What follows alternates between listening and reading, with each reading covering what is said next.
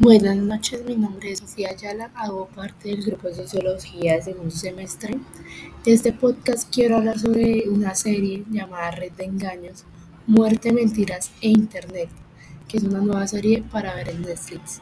Esta serie muestra el lado oscuro de las redes sociales, el mundo del Internet y los medios de comunicación.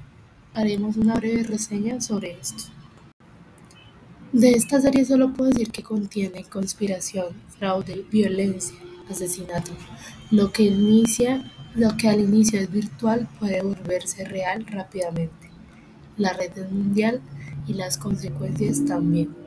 Con esto fue la manera en que la plataforma anunció la serie antológica de seis partes que está dirigida por Brian y es una producción de Luminite Media e Imagina Documentales.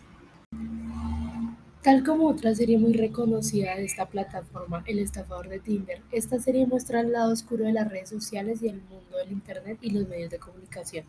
Todos los universos que nos rodean a diario, pero pueden convertirse en herramientas para hacer el mal o, o intervenir situaciones políticas, religiosas y, y conspirar en secreto. Así, la serie plantea que el Internet puede ser un, un lugar democrático y lleno de posibilidades, pero también un lugar peligroso y tenebroso, algo que en esta docu-serie conocemos a partir de los testimonios de las víctimas. Netflix describió nueva producción de la siguiente manera. Cuenta la historia de una persona atrapada en la oscura y retorcida red de la desinformación moderna y la decepción digital.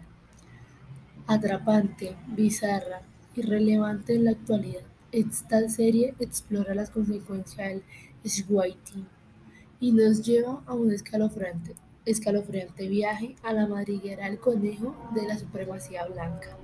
Además se une a la búsqueda federal de sospechosos de un robo del iris, del IRS, y navega en la interferencia rusa para las elecciones. Rica, con personajes distintivos y argumentos sorpresivos, la realidad es distorsionada cuando los ordinarios hogares americanos chocan con la desinformación de la web caótica. Como críticas a esta serie solo puedo decir que arroja luz sobre la facilidad con la que alguien puede verse atrapado en medio de algo que comenzó en línea.